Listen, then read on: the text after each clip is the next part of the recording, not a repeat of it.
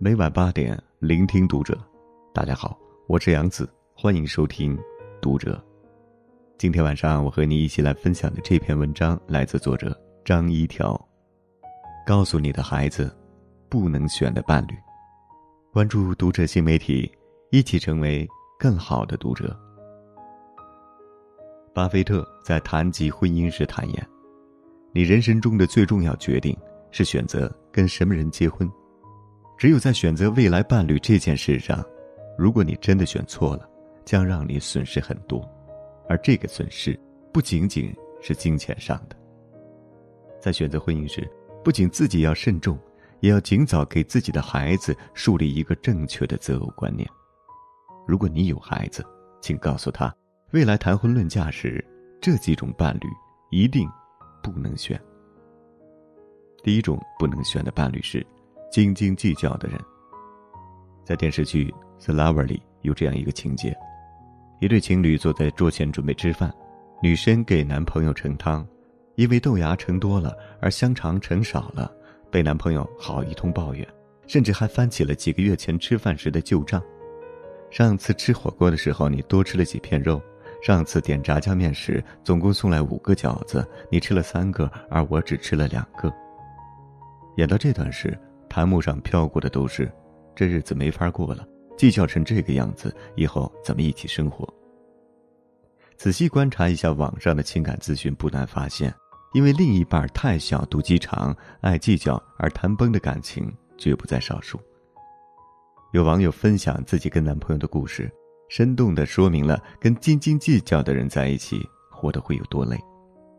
那位网友自己承认，她和男朋友都是十分爱计较的性格。当两个小心眼儿凑到一起的时候，简直就是一场灾难。就是每天谁主动联系谁这一件小事儿，两个人就能因为觉得自己找对方多，对方找自己少，而僵持一个月，谁也不主动找谁。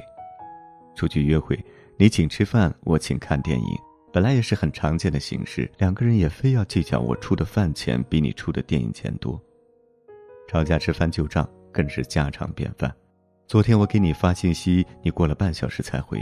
上次你说去自习，结果是跟室友一起出去通宵。两个月前你背着我跟别人搞暧昧。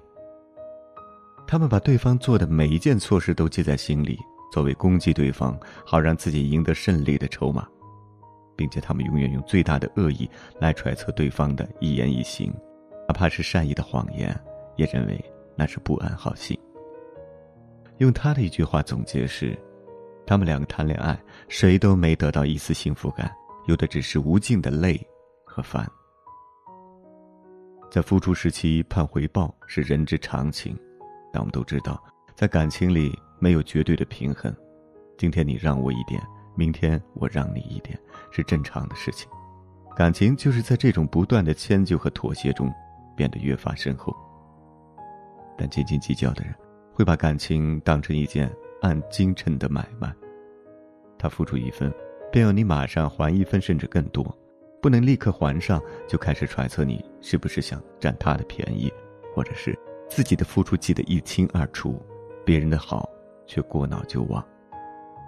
跟斤斤计较的人在一起，不仅会觉得身心俱疲，长此以往，连自己的心态和格局都会受到影响，变得愈发狭隘。第二种不能选的伴侣是没有主见的人。心理学中有一个羊群效应理论，是指一群羊在草原上都漫无目的的行走时，只要其中一只开始领头跑，其他羊也会不假思索一哄而上，不管那是不是他真正想去的地方。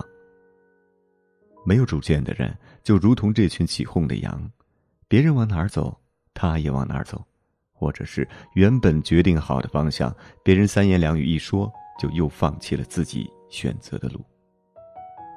不敢坚持自己的想法，别人说什么就是什么的这类人，在婚恋市场上也被称为“宝妈男”或“宝妈女”。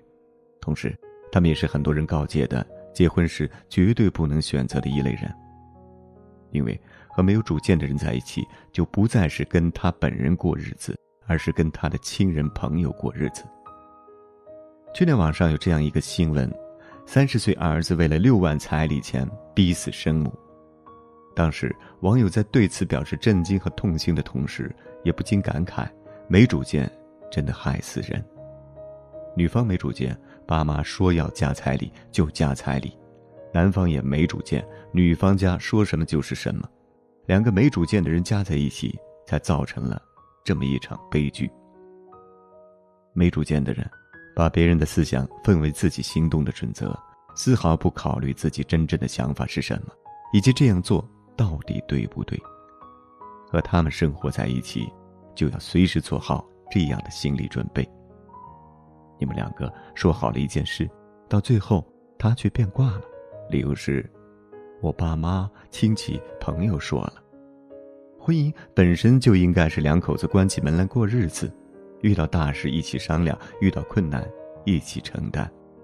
但如果跟一个没主见的人结了婚，婚姻状态就会真的变成一张床上躺了六个人，到那时，失望是难免的。第三种不能选的伴侣是家风不正的人。疫情期间，一个隔离期父母还出去转悠的家庭不能嫁的故事在网上疯传。起因是一对情侣聊天，女方让男方劝说自己的父母记得不要出门，出门的话一定要戴上口罩。男生说这个要求太难了，父母根本就不听他们的劝，今天还不戴口罩出去跟人搓麻将了。结果，女孩听完之后，当即就跟男生提了分手，理由是，这个时候还不戴口罩出去转悠的父母，一定是漠视规则且听不进道理的人，这样的家庭不能嫁。这件事被传开之后，绝大多数人都认为男孩被分手的不冤，因为在结婚之前，对方的父母及家风也是很重要的考虑因素。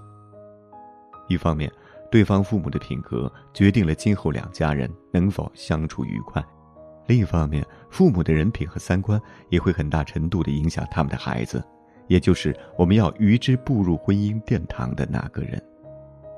这也就是为什么在情侣选择结婚之前都会去对方的家里拜访，这是一场相互的考验。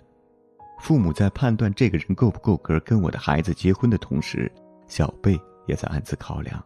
这个家庭值不值得我去加入？身边有一个朋友跟男朋友谈了三年，临到结婚的时候分手了，因为她发现男朋友的母亲曾经是第三者上位，而她的弟弟现在也有婚外情，而她的男朋友什么都知道，却一副这很正常的样子。她说：“我们两个感情是有的，但是他这样的家风，我不敢冒这个险。”谁知道他将来会不会跟他的父亲、弟弟一个样呢？在谈婚论嫁的时候，家风远远比家境更重要，它可以潜移默化的影响着几代人。家风正，随人不邪。一个家庭如果有一个好的家风、好的传统，那么才会给今后的生活和谐打下一个坚实的基底。第四种不能选的伴侣是有暴力倾向的人。去年年末，一位微博博主曝光了自己跟男朋友家暴的事情，让人看了触目惊心。他抓住我的肩膀，使劲往地上一摔，很用力的一摔，我当时就尾椎直接摔在地上。我用手护着尾椎，不想他再踢我尾椎。然后在这个期间，他把我在地上翻来覆去，用脚踹我身体，就连跑进电梯，最后也是无助的被施暴的男友强行。拖回了家。跟一个有暴力倾向的人在一起有多可怕？这就是答案，但还不是最恐怖的答案。二零零九年十月十九日，董珊珊因家庭暴力死亡，其父王光宇以虐待罪被判处有期徒刑六年六个月。